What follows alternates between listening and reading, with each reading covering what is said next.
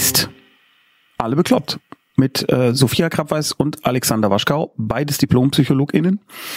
Und ihr könnt im Chat Fragen stellen. Die werden mir dann rüber in den Discord kopiert. Ich lese sie vor.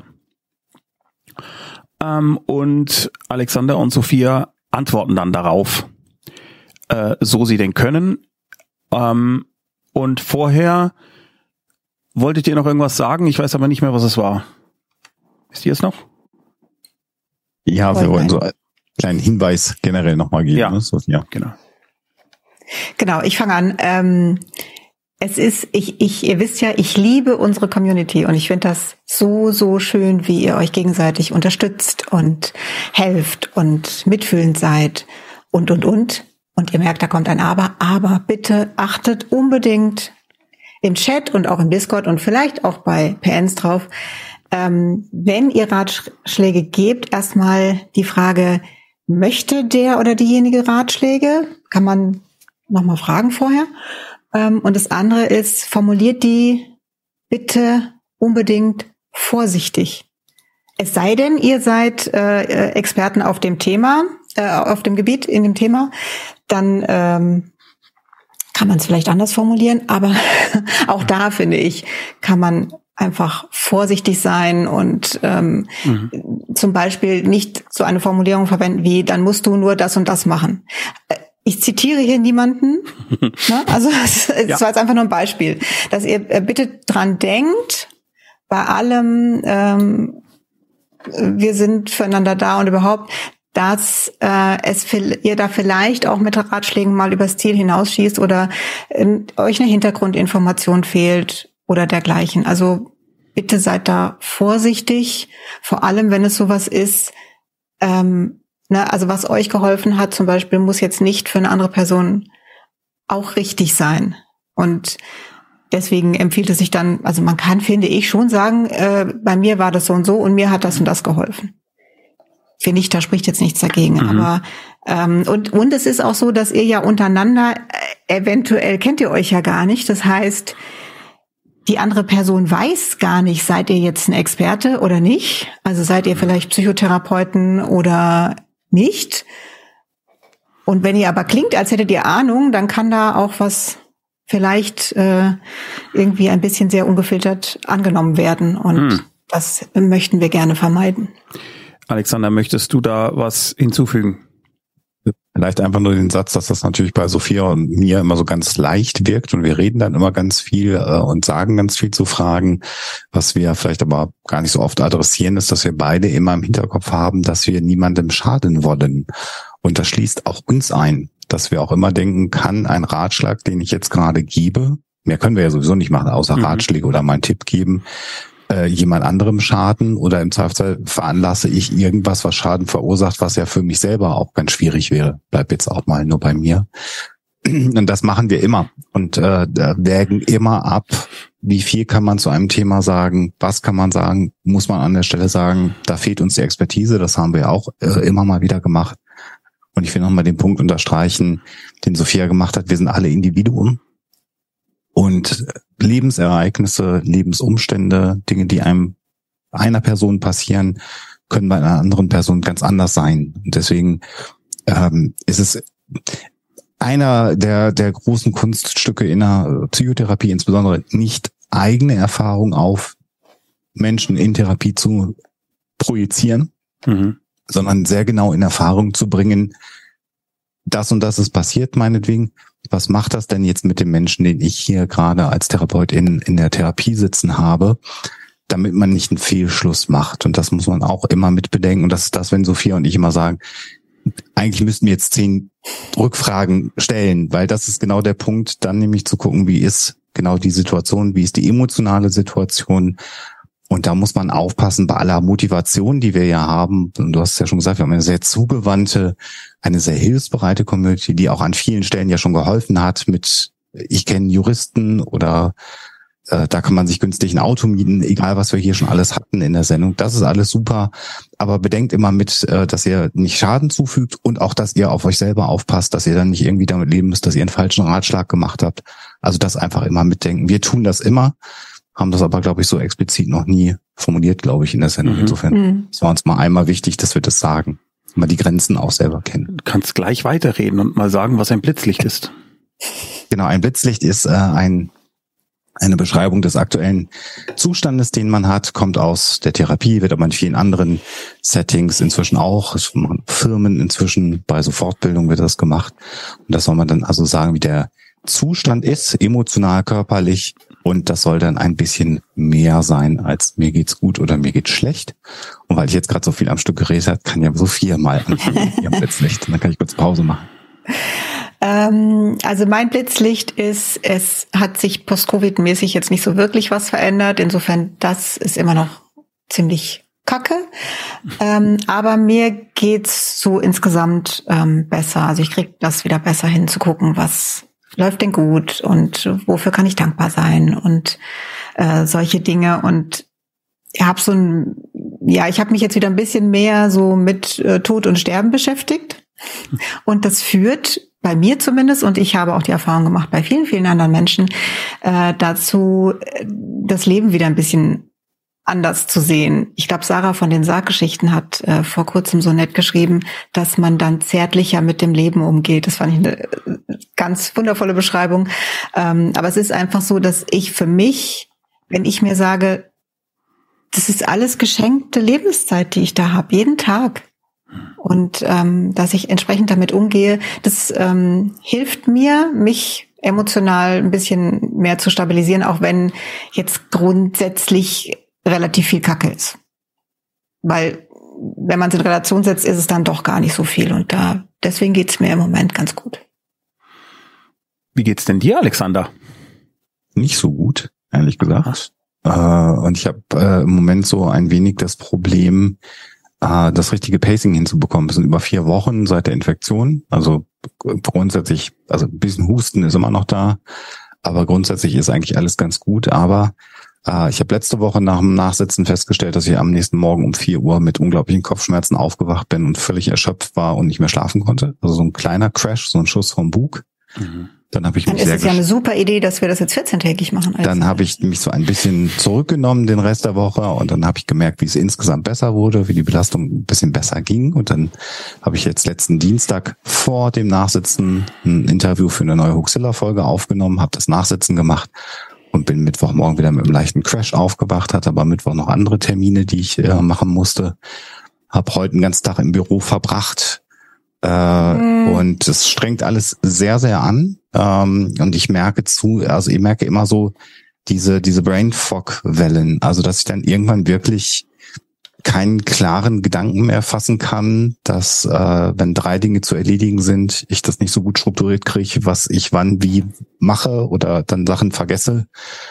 Und das belastet mich schon sehr. Es ist ganz, ganz anders, als es noch vor einer Woche war und nochmal ganz, ganz anders, als es vor 14 Tagen war. Aber es zeigt einfach, dass äh, äh, wir da beide, Alexa geht es ähnlich, die ist ein bisschen äh, besser vorher als ich, möchte ich mal sagen, haben wir festgestellt. Aber da müssen wir uns beide wirklich pacen. Wir müssen uns das wirklich einteilen. Und es ist also diese, diese Crashs dann so am nächsten Tag, äh, das hat mich schon auch ein bisschen geschockt. Und ich hoffe jetzt, dass das morgen nicht so ist. Schauen wir mal. Aber ja, so ist es. Alter aus. Mhm. Ähm, ich habe ab der Hälfte nicht mehr zugehört, weil meine Tastatur nicht mehr ging. Das macht nichts. Okay, aber Ruf die nachher äh, nochmal an und ja, ich. Oder ich komme vorbei und klingel noch schnell. ja, das ist ja schön. Erzählst mir das und drehst dich dann um und gehst weg. Ja, genau.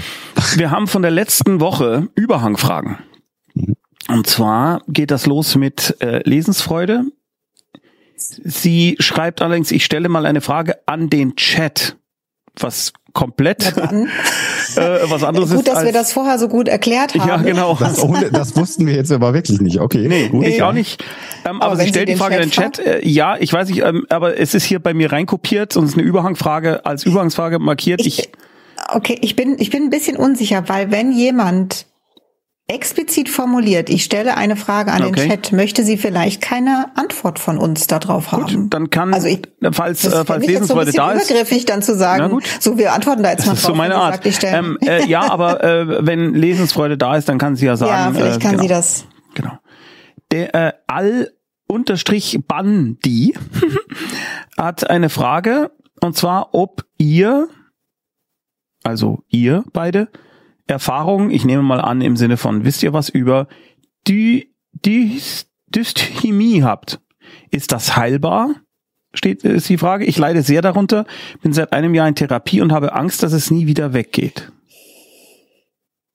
Ähm, ich kann sagen, dass ich mich damit nicht auskenne, ähm, würde aber vorschlagen, ganz, ganz dringend mit dem Therapeuten, der Therapeutin darüber zu sprechen und genau das anzusprechen. Denn das Gute ist ja, dass du in Therapie bist mhm. und ähm, genau dieser Gedanke, wie ist denn das, geht das wieder weg, was ich habe da einfach Sorge, das ist ein perfektes Thema, um es in der Therapie zu besprechen. Also ne, ich möchte dich ermutigen, unter anderem, weil ich keine Ahnung habe, ähm, besprich das in der Therapie, aber Alexander kann vielleicht da noch mal was Erhellendes beitragen. Ja, das ist ähm, äh, also der Hinweis, das in der Therapie zu besprechen, den halte ich für ganz, ganz wichtig. Weil unter der Dysthymie versteht man im Grunde genommen eine chronische depressive Verstimmung. Und das ist jetzt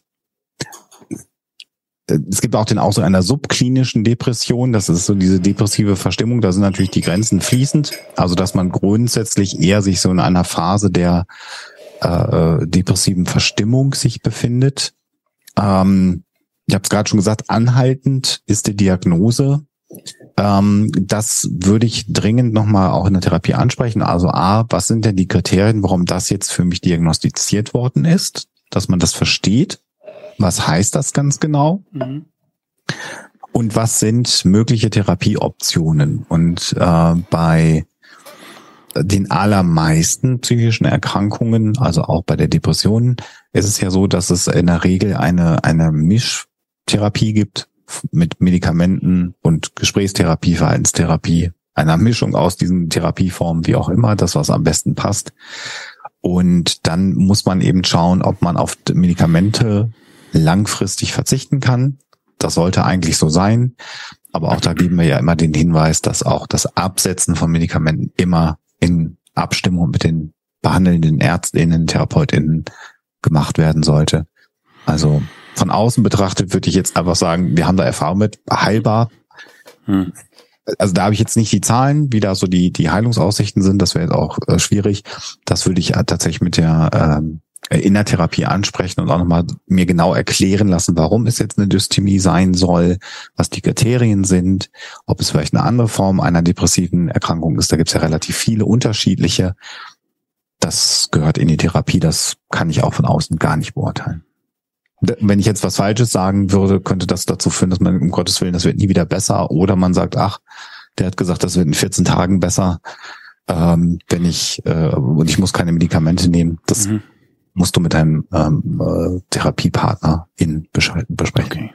Magst du da noch Wobei was? mir, ja. ja. mir ist jetzt noch eingefallen, dass es durchaus sein kann, ich weiß ja nicht, wer diese Therapie, äh, diese Therapie, guten Abend, wer diese Diagnose gestellt hat, äh, vielleicht war das vor zwei Jahren der Hausarzt oder so. Also es mhm. ist durchaus, es besteht mhm. immer die Möglichkeit, dass im Rahmen von einer Therapie oder auch generell über den, im Lauf der Zeit eine Diagnose angepasst wird. Also das könnte auch sein. Also deswegen bitte ansprechen und eventuell äh, ist es auch so, dass da nochmal was korrigiert wird an der Diagnose. Sehr, sehr guter Hinweis. Stimmt, ja. Ist hiermit beantwortet. Soweit wir das können. In den uns gegebenen Möglichkeiten. Genau. Lesen, Lesensfreude schrieb ja, sie möchte da gerne eine Antwort haben. Mhm. Meine Oma, die mir extrem wichtig war, ist vor ein paar Wochen gestorben und ich bin immer noch am Trauern und werde es wohl auch noch eine ganze Weile sein. Gleichzeitig sind alle anderen Aspekte in meinem Leben gerade verdammt gut. Jetzt habe ich fürs Studium noch mehr Arbeit übernommen, weil ich Bock drauf hatte.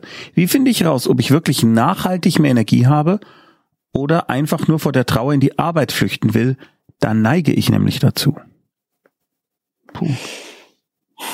Äh, mein allererster Gedanke war tatsächlich, äh, musst du das jetzt direkt rausfinden? Hm. Ich würde mir da jetzt, glaube ich, äh, auch erstmal nicht so einen Stress machen. Ähm, deine Oma ist vor ein paar Wochen gestorben, das heißt, du bist da noch eigentlich mitten in, im Trauerprozess drin und ähm, da ändert sich ja noch ganz viel. Ähm, ich finde es super, dass du da so reflektiert bist und dir überlegst, kann es sein, dass ich da jetzt, äh, weil ich diese Trauer nicht fühlen will, irgendwie ähm, was mache, was mir hinterher gar nicht gut tut. Das finde ich super, dass du da drauf aufpasst und dich fragst, ist das denn, äh, ist das denn jetzt gut so? Aber wenn sich das im Moment gut anfühlt, finde ich, ist dagegen überhaupt nichts zu sagen, wirklich gar nicht. Und deine Frage wirkt jetzt auch nicht so, als hättest du quasi die Trauer überlagert mit ähm, Arbeit, sondern du sagst ja, du trauerst und wirst das wahrscheinlich auch noch eine Zeit lang tun. Und insofern bin ich da ein bisschen unbesorgt, vor allem aufgrund der Tatsache, dass du dich selbst beobachtest und eben weißt, dass du dazu neigst.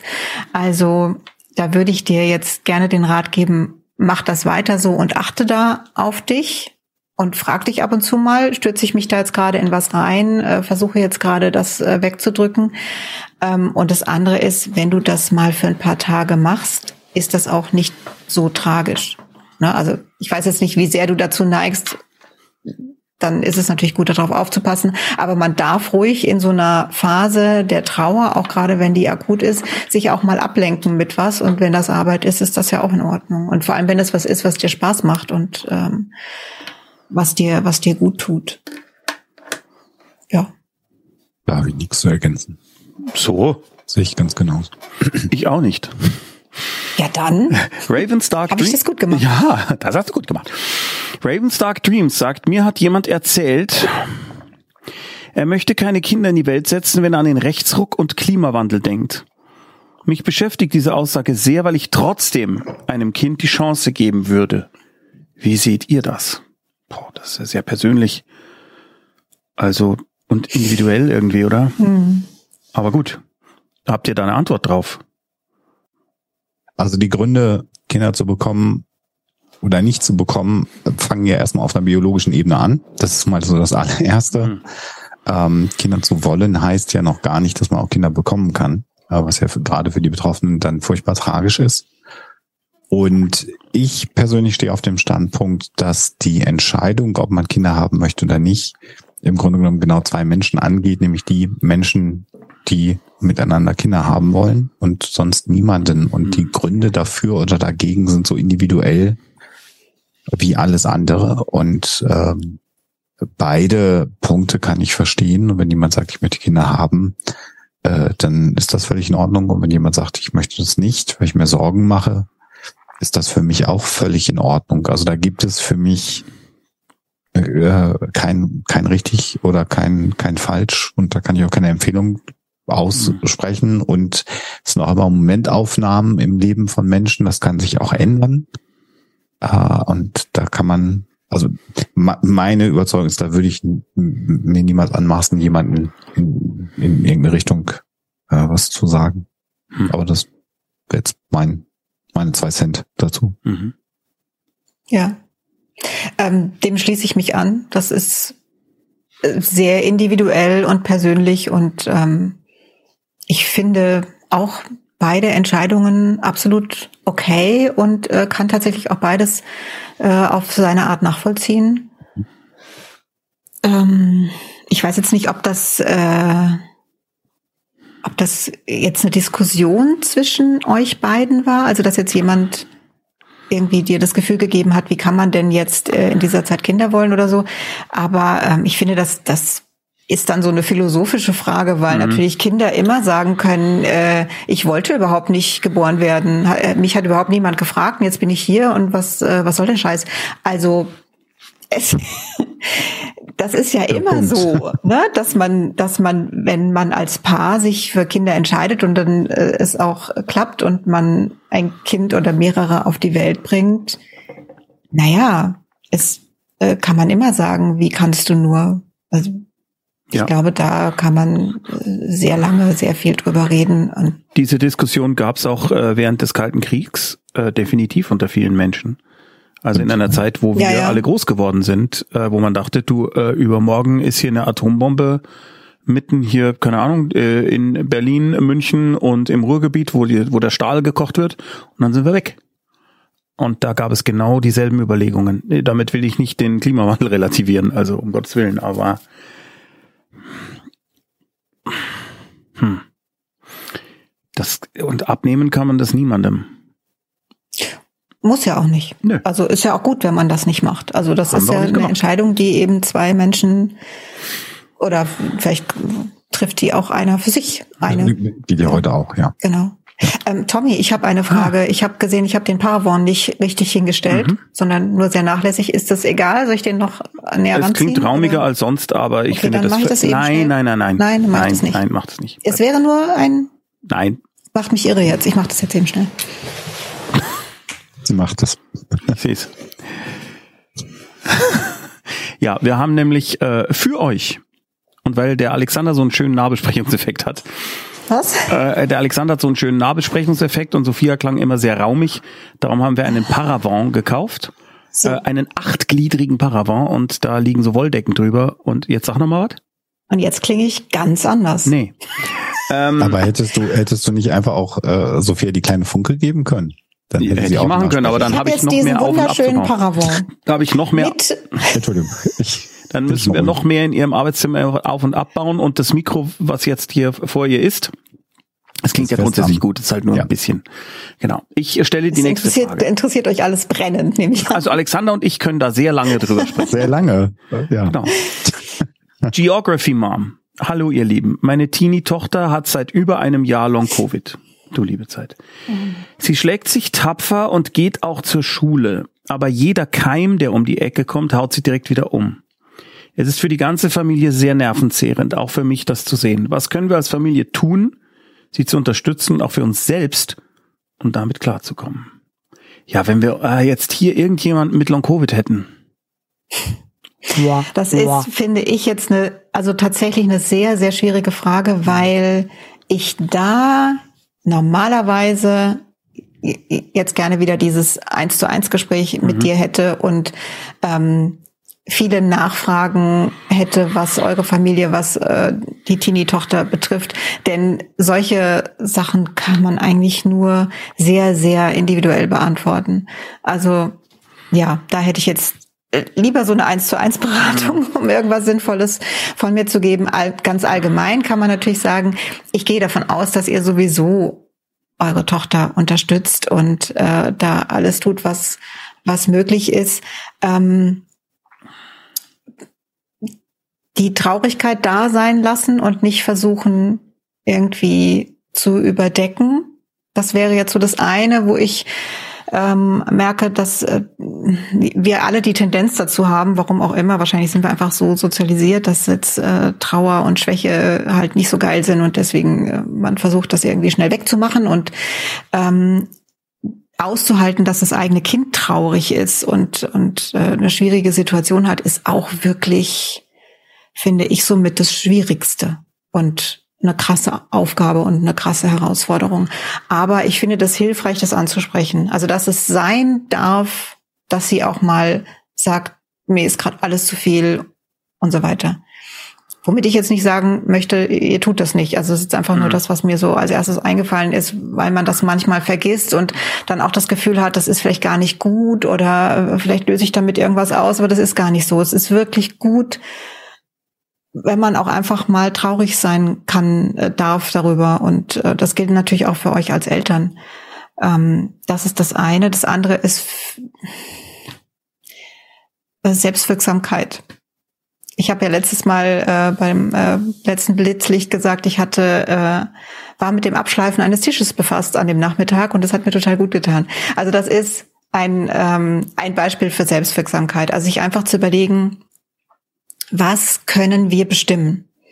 Also man kann größtenteils bestimmen, was man denkt. Man kann bestimmen, wie oft bewege ich mich, äh, wie oft gehe ich spazieren, ähm, was mache ich in meiner Freizeit. Ähm, können wir vielleicht zusammen, keine Ahnung, mal wieder einen Spieleabend machen mit der Familie oder, ne, also was auch immer. Sich mal hinsetzen überlegen, was, was macht uns Spaß, was, was tröstet so ein bisschen und was haben wir in der Hand zu tun.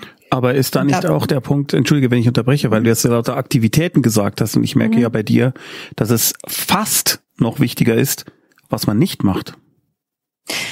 Das, also stimmt, das, das war jetzt also das, was jetzt auch die Eltern machen können, die ja kein Long-Covid haben, Mhm. also die, die. Aktivitäten. Und wenn die Tochter in die Schule gehen kann, dann ist es schon mal toll, dass das geht. Also das, das birgt natürlich auch immer wieder die Gefahr der Infektion, das verstehe ich, aber dass sie ein in Anführungszeichen halbwegs normales Leben führen kann, indem sie die Schule besucht und soziale Kontakte hat, das ist schon mal super. Aber ja, stimmt natürlich. Mhm. Also man bei ja, wegen, muss man eben auch darauf achten, nicht zu viel zu machen genau. und wie Alexander eingangs gesagt hat, auf das Pacing zu achten. Aber da das schon was ein Jahr war oder anderthalb Ja, über ein Jahr. Gehe ich davon aus, das sind die Dinge, die ihr wisst. Ne? Also dass, äh, dass man natürlich darauf achten muss, sich nicht zu überlasten. Ich gestehe, ich bin über den äh, wahrscheinlich völlig zu Unrecht über den Begriff sie schlägt sich tapfer gestolpert, mhm. weil das dieses ich will überhaupt nichts unterstellen, wirklich gar nicht, aber in meinem persönlichen Hirn ist es dieses äh, sie zieht es trotzdem durch, äh, es ist anstrengend, aber und ich habe ja bei dir gelernt, dass das das Gegenteil ist, was man bei Long Covid machen sollte. Tapfer oder sich dann denken, Jein, trotzdem. also Jein. Äh, es ist schwierig zu sagen, weil es ist natürlich schon ähm, ja, es ist eine Gratwanderung und ich glaube, dieses schlägt sich tapfer heißt, sie kommt, also ich habe es jetzt so verstanden, sie kommt damit ähm, ganz gut zurecht in, in Anbetracht der Tatsache, dass das wirklich eine schreckliche Situation ist. Mhm. Aber das weiß ich natürlich nicht. Genau. Ich habe so zwei Gedanken gehabt, äh, vielleicht nochmal zu dem Aspekt Zapferschlagen. Das ist ja auch häufig so, dass man vielleicht nicht so ganz viel über solche Dinge so direkt spricht. Sophia hat schon gesagt, Sachen da zu lassen. Ähm, vielleicht kann man auch mal darüber sprechen, dass auch die Eltern die Situation belastet. Also es ist ja, mhm. wie du schon gesagt hast, also immer dieses, äh, wir tun so, als ob alles super ist und du bist ganz toll tapfer. Und wenn, mhm. man kann aber auch mal sagen, wir machen uns auch Gedanken, uns belastet das auch, äh, wir finden das auch nicht schön.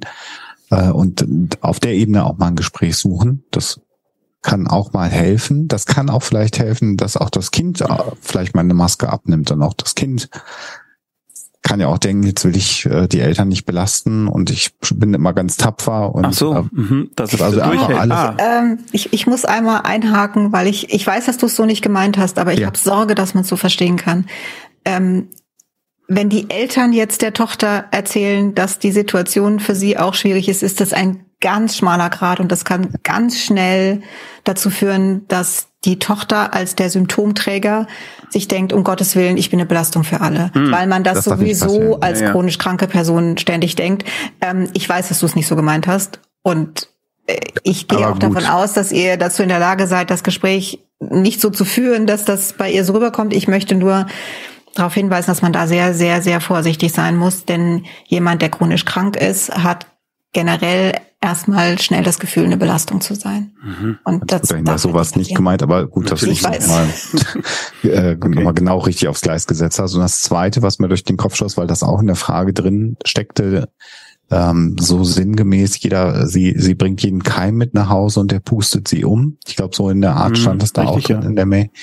Da kann man zumindest äh, Hoffnung machen, kann sagen, man weiß ja inzwischen, man hat Hinweise darauf, dass ja Covid-19 auch durchaus Auswirkungen auf das Immunsystem hat.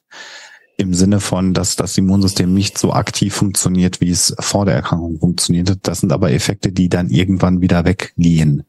Das heißt also, dass jetzt äh, es nicht so sein muss und auch eher deuten die, die aktuellen Langzeitstudien, die wir haben, so ein paar Jahre lang sind maximal, mehr haben wir ja nicht. Aber sie deuten darauf hin, dass dieser Effekt, also diese, diese äh, wie soll man sagen, Bremse im Immunsystem oder dass das ein bisschen geschwächt ist, das Immunsystem, dass das wieder weggeht. Und äh, vielleicht ist das zumindest mal eine Sache, äh, äh, die man sozusagen vielleicht abhaken kann, dass man sagt, darüber muss ich mir nicht ständig so machen. Und über die klar, Kinder über die Covid-Reinfektion Gut, jetzt sind wir hier im medizinischen Bereich und nicht im psychologischen, aber genau. das können wir nicht ja. nicht beurteilen. Ich aber das ist schon so, dass andere Atemwegseffekte und ja. und Magen-Darm-Effekte, die gehen ja. ja. sowieso rum und mhm. wenn dann dein Immunsystem ein bisschen geschwächt ist, klar, dann mhm. ist das Kind vielleicht häufiger krank, als man das früher gewöhnt war. Also auf der Ebene mhm. natürlich. Klar. Äh, meine ich das jetzt. Ja. Entschuldigung. Ja. Ich drücke euch ganz feste die Daumen. Ja. Und ähm, gebt die Hoffnung nicht auf. Also ich habe in der ähm, in dieser klinischen Studie, die ich da mitgemacht habe, ähm, gesagt bekommen, bei den meisten Menschen wird es besser. Es wird hm. nicht bei allen wieder so, wie es vorher war, aber besser. Hm. Dauert halt nur länger, als man das so am Anfang gedacht hat. Ich würde mal die nächste Frage vorlesen. Von Humpelmiets. Entschuldigung, das so, okay. äh, kein, äh, nicht, abgelacht. Ja, genau, nicht ansatzweise lustig die Frage, aber der Name ist leider wirklich sehr originell. Vor 14 Tagen mussten wir den Hund einschläfern lassen. Ich habe mit dem Hund früher viel gemacht. Meine Eltern haben einen neuen Hund. So sehr ich es versuche, ich empfinde nichts, also nicht so viel wie für den alten. Ich spiele und übe mit ihm, es macht mir Spaß, aber dann kommt einerseits eine Art schlechtes Gewissen dem verstorbenen Hund gegenüber und ich fühle mich stumpf und kann nicht die gleiche Liebe aufbringen wie für den alten Hund. Wie lang ist es her? 14 Tage? 14 Tage. Gib, lass dir Zeit. Also ja. ich finde, 14 Tage ist, das ist nichts. Das ist wirklich, also, ja. Dass du überhaupt dich so ein bisschen auf den neuen Hund einlassen kannst, finde ich super. Mhm. Und ähm, deine Gefühle dazu sind auch, finde ich, völlig normal. Da sind Menschen halt sehr, sehr unterschiedlich. Also ich weiß, dass es äh, Hundebesitzer äh, gibt, die ganz schnell einen neuen Hund haben und es gibt welche, die halt tatsächlich einfach eine Zeit lang warten, um diesen Trauerprozess irgendwie so ein bisschen zu durchleben und sich dann ähm, besser auf den neuen Hund einstellen zu können und oder da auch so vom Herzen her frei zu sein für den. Da ist aber jeder anders und ähm, da sind deine Eltern wahrscheinlich jetzt einfach ein bisschen anders als du. Und ähm, ja, das äh, gibt dir Zeit. Ähm, sei dir sicher, der neue Hund nimmt's dir nicht übel. Und ihr werdet bestimmt da eine, eine gute Beziehung zueinander haben. Das ist halt was anderes und das wird eine andere Liebe sein, aber ich glaube, da, ähm, wenn du jetzt schon mit ihm Sachen machst und üben kannst und so, ähm, da wird schon was kommen und hab da einfach Geduld. Und, und bitte hab kein Gewissen. ja und bitte hab kein schlechtes Gewissen. Also das ist natürlich viel einfacher, finde ich, wenn ähm, Menschen verstorben sind, weil ähm, man dann sagen kann, der Mensch, der verstorben ist, hätte sich ja gewünscht, dass du glücklich bist. Bin mir aber ganz sicher, dass es dein Hund sich auch gewünscht hat. ja. Und deswegen musst du kein schlechtes Gewissen haben. Mhm. So. Ich verstehe aber, dass du es hast. Mhm. Also ne, ich will dir jetzt nicht deine Gefühle absprechen, möchte nur sagen, ähm, das ja. brauchst du nicht. Alexander? Alles das. Gut. Dann kommen wir zu FOMO Harbor, was ich auch einen extrem cleveren. Wir haben echt ähm, lauter ja, tolle FOMO, Namen. FOMO Harbor ist wirklich gut. Blitzlicht. Ich bin Transfrau und hatte just heute mein zweites Gutachten für die Vornamens- und Personenstandsänderung. Ich weiß gar nicht, wie ich mich fühlen soll. Das fühlt sich an wie emotionales Strippen vor Fremden. Frage, was denkt ihr denn über Gutachten? Ich habe so viel geredet, ich lasse den Alexander jetzt erstmal antworten. Also, das ist eigentlich ein schönes Thema äh, in dem Hinblick, dass ja äh, inzwischen von gewissen gesellschaftlichen Strömungen so getan wird, als ob wir uns jetzt alle ähm, per Wochenendverlegung äh, den Weg in ein anderes Geschlecht aussuchen können. Und zurück. Prima. Ja, und genau. zurück und hin und her. Ähm, der Weg ist, äh, ist ein langer, der Weg ist ein, äh, ich kenne ein, zwei Menschen, die den beschritten haben, der ist äh, emotional belastend, der ist äh, für Freundschaften, für Familie, für alle die da dranhängen, belastend und natürlich insbesondere auch für die Person selber, weil ja was mit den Menschen ist. Kann aber auch befreiend sein, hoffe ich, oder? Also ich meine, das ist nicht bei allen, die generell. ich kenne, war das dann sehr befreiend, na klar. Mhm. Aber der Weg ist, sagen wir mal, anstrengend und eben nicht so ein Wochenendding, wo man mhm. sich das mal überlegt. Mhm. Ähm, und die Gutachten, ähm, da habe ich unterschiedliche Dinge gehört, gerade jetzt in diesem Kontext. Also ich vermute jetzt mal, dass du nicht generell alle Gutachten, die man irgendwie stellen kann. Das könnte ein bisschen dauern dann. Bundesrepublik Deutschland äh, äh, meinst. Ähm, äh, ich habe von unangenehmen Erfahrungen gehört, ich habe von angenehmen Erfahrungen gehört. Äh, ich glaube, was ähm, ganz, ganz wichtig ist, in dem Kontext ist authentisch zu bleiben. Ähm, bleib bei dir äh, bei so einem Gutachten und ähm, ich bin, äh, es ist, ich, ich, ich bewerte es mal so rum. Es kann ja auch ein Schutz für eine Person sein. Es kann ja auch ein Schutz für eine Person sein, eine falsche Entscheidung zu treffen, die zumindest nur mit sehr, sehr großem Aufwand zu revidieren ist. Gerade in diesem Kontext, so will ich das mal formulieren. Und insofern, wenn die Frage ist, muss man überhaupt diese Gutachten machen, sollen die nicht komplett abgeschafft werden? Mhm. Da neige ich eher dazu zu sagen, wir müssen die GutachterInnen, die das machen, extrem gut ausbilden. Mhm. Das muss gut ausgebildet sein, die mhm. müssen genau wissen, was sie tun, sie müssen verstehen, um was es geht, diese Gutachterinnen, damit sie dann ein, äh, eine Entscheidung treffen können, die, die, für, die für die Person, die sie begutachten, die beste ist. Mhm. Und das, wäre meine Meinung äh, zu diesem äh, Gutachten in diesem Kontext.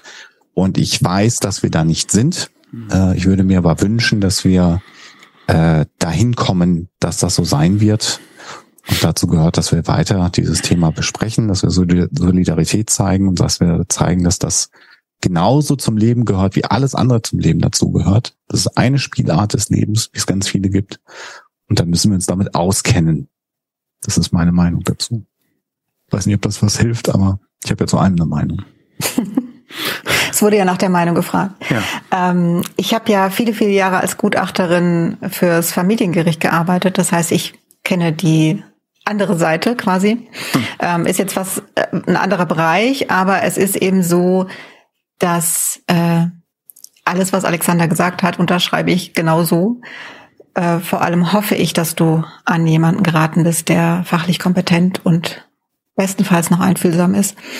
Ähm, ich finde es total schwierig, wenn man begutachtet wird. Mhm. Das ist einfach äh, an sich unangenehm. Es ist ja, ähm, ich weiß gar nicht, ob das auch passiert, dass jemand äh, das freiwillig, also dass jemand sagt, ich möchte jetzt bitte gerne begutachtet werden, das ist wahrscheinlich relativ selten, sondern man kriegt es halt irgendwie aufgedrückt, weil es zu dem Prozess dazugehört. Ne? Also das ist bisschen wie zum Zahnarzt gehen wahrscheinlich. Ich glaube nicht, dass Menschen gerne begutachtet werden. Das hm. ist einfach an sich nicht schön.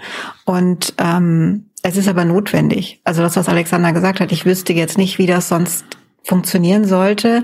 Und manchmal ist es, ist man eben in einer Situation, also wie zum Beispiel auch bei den Familiengerichten, wo dann ein Familienrichter sagt, ich brauche jetzt jemanden, also ich habe nicht genug Sachkenntnis, ich brauche jemand, der sich da richtig, richtig gut mit auskennt und der mir diese spezielle Frage, die ich habe, beantworten kann. Und das ist es ja, was bei dir ja. auch passiert, dass jemand wirklich sich auskennt damit und sagen kann, das machen wir jetzt so, das machen wir so für dich. Das ist natürlich beim Familiengericht was anderes. Ne? Wenn die Frage ist, werden die Kinder aus der Familie genommen, dann haben die Eltern jetzt nicht das Gefühl, dass das für sie passiert. Aber in deinem Fall es passiert dann für die Kinder, aber na, also in deinem Fall ist es so, dass man ja das Beste möchte für dich. Idealerweise. Und, ja, idealerweise. Davon gehe ich jetzt einfach mal aus, dass das so läuft. Und ähm, wenn du es vor dem Hintergrund sehen kannst, dass derjenige, der dich begutachtet, eigentlich eine Hilfe ist, dann äh, geht das vielleicht auch. Aber ich kann, also ja, das ist eine Situation, die ist wirklich nicht einfach, weil man so intime Sachen mhm. einem Fremden erzählen muss, der ja nicht so wirklich eine Schweigepflicht hat. Also ne, wenn ich bei einer bei einem ähm, bei einer Therapiesitzung bin, dann weiß ich, das bleibt jetzt zwischen mhm mir und dem Therapeuten. Und das ist es ja bei einem, Gut, bei einem Gutachten nicht, denn es wird ein Gutachten geschrieben. Jetzt ist es ja kein öffentliches Gutachten. Dennoch, ne, wollte ich gerade sagen, also dann, die Zahl der Personen, die das ja, ja, sieht, natürlich. ist sehr begrenzt. Das, das, das sind sehr wenige Personen. Dennoch. Hm. Mehr als ist, eine. Äh, gehört ja. es, glaube ich, dazu, dass dieses Gefühl wirklich unangenehm sein kann und dazu kommt, ne, das ich nehme also es gibt ja dann ein schriftliches Gutachten. Da schreibt dann jemand über ein, äh, ja, also das, ich kann total verstehen, dass das ein ganz unangenehmes Gefühl da lässt, aber ich möchte dich bitten, das vor dem Hintergrund zu sehen. Das soll, die, die Grundidee ist, dass es zu deinem Besten ist. Das ist die Grundidee. Ich habe eine äh, Frage dazu, ganz persönlich. Was ist denn, wenn ich das Gefühl habe, ich werde da gerade falsch begutachtet, falsch beraten, ich fühle mich unwohl oder keine Ahnung, der Typ oder die Frau ist ein Arsch.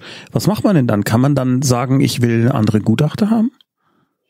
Also man kann, das, ich weiß jetzt nicht, wie das speziell in diesem mhm. Fall ist. Also man kann natürlich, es gibt immer Stellen, bei denen, an die man sich wenden kann, okay. wo man sagen kann, ähm, das war nicht in Ordnung, was die Person mhm. gemacht hat, oder ich habe mich da unwohl gefühlt, weil, oder ähm, das ist aber unterschiedlich, je nachdem, von welcher Stelle Klar, das Gutachten in Auftrag gegeben aber wurde. Aber das geht schon, also man ist dem nicht ausgeliefert. Ja, natürlich. Okay. Also man kann immer sagen, das war nicht in Ordnung so. Ähm, aber weil du jetzt anfangs gesagt hast, ich habe mich da unwohl gefühlt, naja, die Wahrscheinlichkeit, dass man sich erstmal unwohl fühlt, die ist sehr, sehr groß. Ja. Also das wäre jetzt nicht ein Grund, glaube ich, um sagen zu können, ich will einen anderen Gutachter. Weil ne, das, was ich beschrieben habe, ist eine Situation, wo ich denke, da fühlen sich die meisten Menschen unwohl. Also deswegen muss man da schon ein bisschen abwägen. Aber natürlich, wenn jetzt man das Gefühl hat, dass der stellt oder die stellt mir Fragen, die gar nichts mit dem zu tun haben mhm. oder äh, kommt mir unangemessen nahe oder fasst mich irgendwie an, ohne mich zu fragen oder äh, irgendwie sowas. Natürlich ähm, sollte man das dann auf jeden Fall sagen. Okay. Äh, das, was du auch meinst, Tommy, da kommt dann nicht raus im Gutachten. Äh, also bleiben wir bei dem beim schlimmsten mhm. Fall, dass dann steht, nee, das können wir nicht, wir ändern den Namen jetzt nicht. Da haben wir, äh, habe ich jetzt als Gutachter äh, Bedenken, das zu tun. Natürlich leben wir in einem Rechtsstaat und man kann Widerspruch einlegen. Das okay. Problem dabei ist allerdings, das muss man ehrlicherweise auch sagen, dass die Zeit sich dann wieder verzögert, weil wir gerade in dem Bereich nicht, wie, wie, wie in allen Bereichen, wo es um psychische Dinge geht, nicht gut aufgestellt. Wartezeiten haben. Es gibt wenige Stellen, die da ausgebildet sind, die mhm. das können. Also das gehört dann dazu. Aber natürlich, äh, das ist ja der große Vorteil im Rechtsstaat, kann man auch Widerspruch gegen solche Dinge einlegen. Es wäre halt nur schöner, wenn es klappt. Da drücke ich dir auch ganz doll die Daumen, äh, weil es dann, weil diese Hürde dann genommen ist. Und da gibt's dann ja immer noch tausend Behördengänge und Sachen, um die man sich kümmern muss. Äh, oh Da ist man dann froh, wenn man sie einmal anfangen kann. Das Deswegen drücke ich da ganz Ja, also du bist ja auf dem Weg. Ja, und genau. ähm, das sieht ja ganz gut aus jetzt. Okay. Ich äh, mach, mal, mach mal weiter. Zygion. Mein Mann wird Anfang nächster Woche in eine psychiatrische Klinik gehen, weil er vermutlich, Klammer, bisher nicht diagnostiziert, Klammer zu, schwere Depressionen und Suizidgedanken hat. Ich habe das nicht gemerkt. Das kam für mich sehr überraschend. Wir haben drei Kinder, vier, acht und zehn Jahre alt. Frage. Kann ich erwarten, dass die Klinik und er mich und auch die Kinder einbindet oder muss, Schrägstrich, soll ich ihn alleine entscheiden lassen, ob er das überhaupt will? Willst du, willst du erst äh, oder soll ich erst? Nee, du erst, weil ich muss husten. okay. ähm, das wird sich zeigen. Ah, okay. Wäre meine ehrliche Antwort. Nächste also Frage. Die, Nein. Also es geht jetzt erstmal um deinen Mann. Ich finde das großartig und finde das ganz, ganz toll, dass er, also, na, ich fange noch einen Schritt vorher an. Das äh, verwundert mich erstmal nicht, weil, weil das da stand, das habe ich nicht mitbekommen. Das ist ein Satz, wo man, den man öfter hört. Ähm, es gibt ein ganz, ganz tolles Video von einem Amerikan äh, von einem britischen Fußballverein, ähm, da sieht man Fans, die immer am Jubeln sind und man sieht dann so zwei Männer, die immer zusammen jubeln, jede Woche bei ihrem Club. Und der eine ist immer so ein bisschen, der klatscht dann so ein bisschen und springt nicht bei jedem Tor auf und der andere ist total überschwellig. Und äh, am Ende äh, stellt, also am Ende ist es dann eben, stellt sich raus, dass der, der total emotional war und immer gut drauf war und immer gesagt, komm, wir gehen noch ein Bier trinken, der hatte halt Depressionen und dessen Platz bleibt dann irgendwann leer und da wird dann ein Schal hingelegt und der, der zurückgenommen war, der ist halt noch da. Der sitzt jetzt neben einem leeren Stuhl im Fußballstadion. Das ist millionenfach geklickt worden. Das werden sicherlich auch ein paar aus dem ähm, Chat kennen. Und das soll so visualisieren, dass man psychische Erkrankungen nicht sieht. Mhm. Und dass Menschen extrem gut darin sind, das zu verbergen. Es gibt auch diese Fotostrecken. So sehen Depressionen aus. Und sieht man lauter lachende Menschen. Mhm. Man sieht's nicht. Man hat es auch Robin Williams nicht angemerkt. Und so weiter und so weiter und so weiter. Also erstmal das nicht zu sehen, das ist so. Äh, also da bitte erstmal Vorwurf solltest du dir den selber machen, abhaken. Das nächste ist toll, dass es einen Klinikplatz gibt. Äh, Mhm. toll, dass er da jetzt in eine Therapie kommt. Wir haben oft genug gejammert, dass es Probleme gibt, einen Therapieplatz zu finden. Super. Psychiatrie klingt immer so furchtbar, ist aber gar nicht furchtbar. Da sind auch Menschen, die sich gut auskennen. Und was dann jetzt gemacht wird, weil du auch geschrieben hast, nicht diagnostiziert, es wird erstmal eine Diagnose gestellt. Und gerade bei Depressionen normalerweise mit Sui- suizidaler Gefahr sozusagen ist es häufig so, dass ein Vertrag geschlossen wird. Klingt ganz blöd, ist aber so. Dass dann, solange man in der Therapie ist, das ist wirklich ganz formal, unterschreibt man, solange tue ich mir nichts an. Und dafür unterschreiben dann die TherapeutInnen in der Klinik. Wir sind dann aber auch immer für sie da und ansprechbar, wenn irgendwas ist. Da werden dann richtige Verträge gemacht. Und deshalb ist das natürlich gut, wenn das in so einem Setting ist. Und äh, ich, ob dann die Familie Bestandteil ist. Also ich denke mal nicht, dass in dieser Situation zum Beispiel kein Besuchsrecht oder sowas ist. Das kann ich mir überhaupt nicht vorstellen. Also ihr werdet natürlich Kontakt miteinander haben. Das äh, vielleicht nicht die ersten paar Tage, aber dann schon. Also das, da würde mir jetzt wenig einfallen, was erstmal dagegen spricht. Da musst du aber erstmal Geduld haben, weil das ist jetzt erstmal etwas, äh, wo es um deinen Mann geht. Und äh, dann irgendwann, weil es natürlich äh, auch um die Familie irgendwie im weiteren Sinne geht, äh, werdet ihr dabei sein. Aber ich würde da jetzt gar nicht drängen, sondern ich würde da jetzt äh, im Grunde genommen erstmal sagen, gut, dass ein Therapieplatz da ist, gut, dass sich gekümmert. Ähm, du hast ja mit den Kindern dann auch jetzt genug zu tun, wenn jetzt einer fehlt zu Hause, das kommt ja auch noch hinzu. Und äh, wenn dann deine Frau gefragt ist an der Stelle, dann wird das, wird das, wird das kommen. Ähm, das muss aber auch eventuell gar nicht kommen, dann ist es auch gar nicht schlimm. Also das ist jetzt wirklich die Frage, äh, welche Form der Depression liegt gerade vor, was liegt vielleicht noch vor und wie sehen die Therapien. Ups. Äh, du warst gerade bei mir weg. Oha, bin ich jetzt Wie wieder? sehen die Ja. Thera die Therapie? Wie sehen die Therapiechancen aus? Oder? Äh, äh, die Therapiepläne, Ah, also was hm. gemacht wird, wissen wir nicht. Das kann ja auch sein, dass da relativ schnell gesagt wird, okay, Sie müssen jetzt gar nicht in der, der Psychi. Psychiatrie bleiben, Sie gehen in eine ambulante. Mhm. Jetzt bist du wieder weg.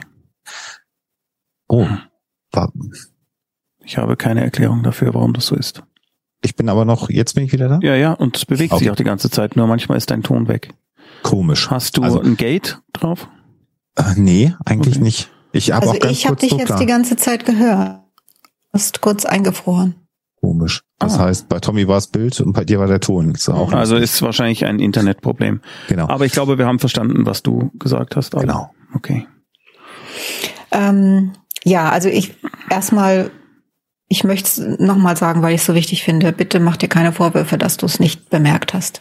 Wirklich nicht. Also Ups. ja, mach dir keine, mach dir keine Vorwürfe. Und ähm, was die Therapie angeht, das ist jetzt erstmal für deinen Mann. Und das macht dein Mann zusammen mit der Klinik und ob ihr damit einbezogen werdet, beziehungsweise ähm, das wird, wenn überhaupt, wenn es überhaupt passiert, wird es wahrscheinlich dauern. Was du aber machen kannst und was vielleicht nicht schlecht wäre, ist, wenn du mit den Kindern entweder selbst sprichst und erklärst, der Papa ist krank, ähm, dir da Hilfe suchst ähm, bei der Erklärung dazu. Also du könntest zum Beispiel in eine Erziehungsberatungsstelle gehen oder in, zur Caritas. Also in Beratungsstellen ähm, helfen die da schon auch gerne. Kann sein, dass äh, also es ist, finde ich, am allerbesten, wenn du den Kindern das sagst. Es ist aber völlig okay, wenn da jemand dabei ist, der dich vielleicht stützen kann, falls da irgendwie Fragen kommen, wo du nicht weißt oder Reaktionen kommen, wo du unsicher wirst oder so. Also ich finde nicht, dass jetzt die Dame oder der Herr von der Beratungsstelle das Gespräch übernehmen sollte, ähm, weil für Kinder wer ihnen was sagt und da darf darfst du auch ruhig weinen dabei oder traurig sein oder irgendwas. Ne? Also sei da einfach ganz du, aber schau zu, dass die Kinder das erklärt bekommen. Jetzt hast du die auch noch in sehr unterschiedlichem Alter. Das heißt, du wirst dich wahrscheinlich nicht mit oder vielleicht doch. Also das ist was, ähm, da such dir bitte gerne Hilfe und Unterstützung von, von einer Beratungsstelle, die haben meistens für sowas dann auch relativ schnell einen Termin frei und ähm, unterstützen da. Ich glaube auch nicht, dass du da ganz oft hin musst. Voll. Vielleicht hast du das auch alles schon gemacht und die Kinder wissen Bescheid und es ist alles okay. Kann auch sein. Ähm, wir haben immer mal wieder Tonaussetzer. Hm. Ähm, ich habe aber, also ich höre sie nur. Ich sehe keine Mhm. Bildaussetzer. Ich kann nicht sagen, woher. Äh, Hat denn der Chat? warte mal, ich muss auch mal in den Chat rüber gucken. Äh, jetzt war Sophia wieder? weg. Ja, ja, genau. Also tatsächlich Ah, okay. sind ab und zu die Töne weg, äh, sowohl von Alexander als auch von dir. Hm. Ähm, ich, ah, bei mir Bild und Ton. Ähm, Das, sind so, äh, das ist echt doof. Ein Wackelkontakt ist es nicht. Ähm, denn, also ich wüsste nicht, ich habe ja auch den Kompressor drauf, das kann eigentlich nicht sein. Also Ich bei mir ist nichts, mal. was ihn wegdrückt. Ich, äh, äh, ich gucke einmal, bevor ihr weiterredet, einmal kurz, ob ich irgendeine Art von Filter irgendwo drauf habe, der Nee. Du kannst mal, wenn du magst, gleich, ich habe dir das über unseren internen Pärchenabend-Chat Mhm. gesch- Jetzt bist du wieder weg. Verlust machen. Was kann ich machen? Ein, Äh, Test auf Paketverlust. Ob du Pakete verlierst im Internet bei dir. Also bei mir ist das gleich null, also das Internet bei mir. Mhm. Ähm, weil wenn du so einen Speedtest machst, Äh, ihr seid die ganze Zeit, also es äh, ist gerade wirklich nicht sehr schön. Äh, Echt? nee, das funktioniert hast du das, nicht. hast du das auch, Sophia? Also ich höre dich komplett Tommy, durchgehen. dann ist dein Zimmer irgendwie problematisch. Mein Zimmer ist problematisch. Ja, Sage ich auch immer. Tommy, dein Zimmer. Ist Das ist problematisch. naja, weil, weil Sophia und ich haben keine Aussetzer untereinander in, in Zoom. Bei uns ist alles okay. Wir beide haben uns. ne? Genau, Alexander wir beide sind bei so. uns. Wir ver hören und verstehen uns. Es ist ein Twitch-Problem, das haben andere gerade auch. Ah, Ah, okay. Das war auch bei ARD im Stream gerade so. Ah, ich war auch schon mal weg. Okay. Jetzt Okay. klingt's gerade wieder, als wäre es okay. okay. Ja gut, dann, dann erklärt's, warum unsere Internetleitungen vernünftig sind, aber Twitch nicht will. Das erklärt's natürlich. Mhm. Und du hast wahrscheinlich nicht Zoom auf den Ohren, sondern du hast den Stream auf den Ohren Nee, wahrscheinlich. nee, ich habe nicht den Stream auf den Ohren. Ach so, Nee, nee, ist deswegen ist es seltsam. Das ist dann komisch. Ja, ähm, Naja, jetzt ist, jetzt scheint es wieder okay zu sein. Ich äh, würde jetzt weitermachen. Stehst du bei mir? Was? Echt jetzt? Ich habe dich gehört, aber dein Mund hat sich nicht bewegt. Aber gut. Ja, Das ist, wenn Tommy Bauch redet. Achso, ja dann. ähm, Wir versuchen noch eine. sollen wir das machen? Ja. Ähm, mal die Aber, Frage, äh, was ist war denn, denn wenn jetzt es, so, also, ja, es war schon, nein, nein, es war schon verständlicher, es sind ja nur kurze Aussätze, aber okay. Okay. ähm, sollte das jetzt sich äh, verschlimmern und nicht besser werden, wollen wir einen Ersatztermin machen, weil ich habe nämlich ausnahmsweise wirklich echt verdammt viele Fragen und wir sind eigentlich schon am Ende. Also hier sind noch Hm. richtig viele. Also das sind bestimmt, warte mal, ich schau mal kurz tatsächlich, wie viel es sind. Eins, zwei, drei, vier, fünf, sechs, sieben, acht Fragen. Das schaffe ich Oh. heute nicht. Nein, natürlich nicht. Nee, das sollst du auch nicht, Nee. das schaffe ich auch nicht. Äh, Ähm, wollen Also wir, wir, können aber wir, wenn- wir Komm, wir reden alle auf einmal. ja, ob wir vielleicht ausnahmsweise nächste Woche Donnerstag noch mal eine machen. Ja? Beide nicken. Okay, das heißt also Leon der Lustige, Jonas L19, Erin Schokovic, äh, äh, Charlo Nerd, Carlo Nerd Resi mit dem Traktor, MWchen, Nick220KY und Laberbach. Ähm, eure Fragen werden nächste Woche Donnerstag als erstes beantwortet und wahrscheinlich sind sie dann auch schon wieder vorbei. Ähm, genau, das machen wir. Okay. Dann geben wir jetzt auf, oder? Ja, jetzt äh, habe ich, glaube ich, schon wieder einen Aussetzer gehabt. Lasst uns, äh, lasst uns aufgeben. Es Ist, glaube ich, ein Zoom-Problem. Ich glaube nicht, dass es ein Stream-Problem ist. Tschüss. Gute Nacht. Alle bekloppt, alle bekloppt, alle, alle, alle, alle. alle.